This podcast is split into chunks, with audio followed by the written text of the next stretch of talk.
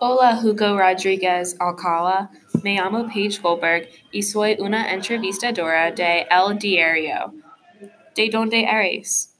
Nací en Asunción, Paraguay, en el 25 de noviembre de 1917. ¿Qué recuerdas de tu niñez? Mis padres son José Rodríguez Alcala y Teresa Lamas Carísimo.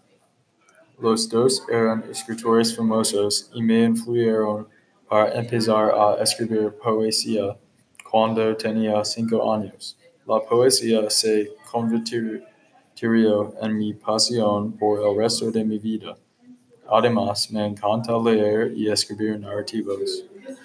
¿Qué inspiración tan increíble! ¿Qué tema discutiste en sus poemas? Mis poemas y cuentos cortos sobre el tema de inocencia infantil y incluyen imágenes vividas de la generación de 1898.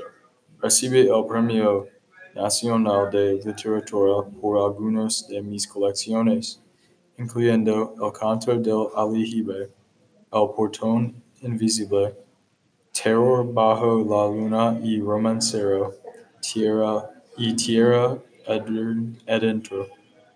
Muy interesante.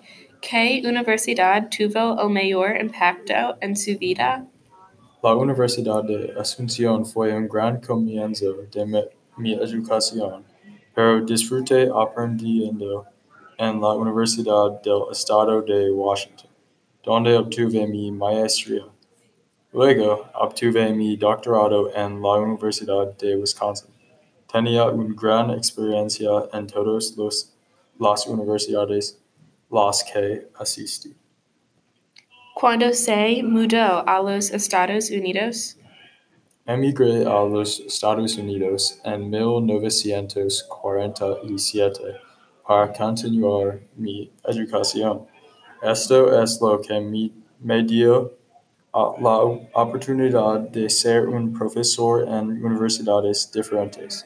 Yo era un profesor en la Universidad de, del Estado de Washington, la Universidad de Rutgers, la Universidad de Washington y la Universidad de California en Riverside, donde ayudé a fundar el Departamento de, de Español y los programas de maestría y doctorado. ¿Cómo servía una gran influencia en la Universidad de California en Riverside?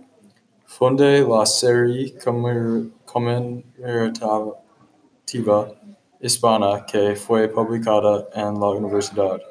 También era el director del programa de educación en, en el extranjero en México por dos años. Este programa tenía un gran impacto en muchos estudiantes en el mundo. Estoy seguro de que sus contribuciones tendrán un impacto duradero.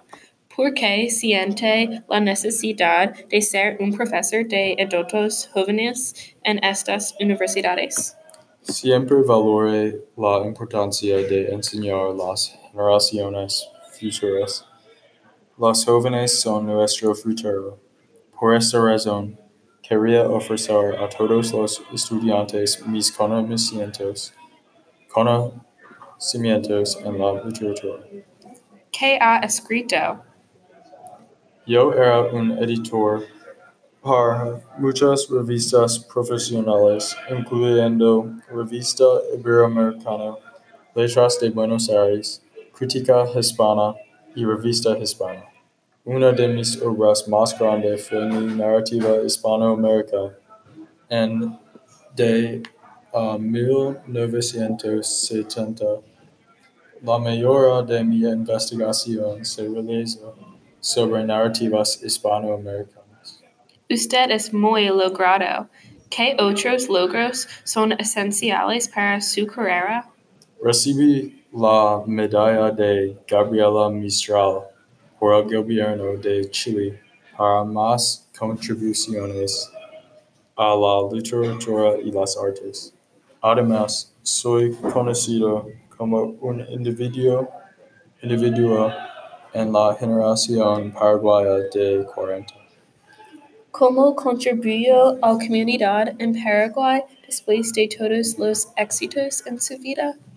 Era el fundador del taller Cuento Breve de Asunción y el Club de Centenario.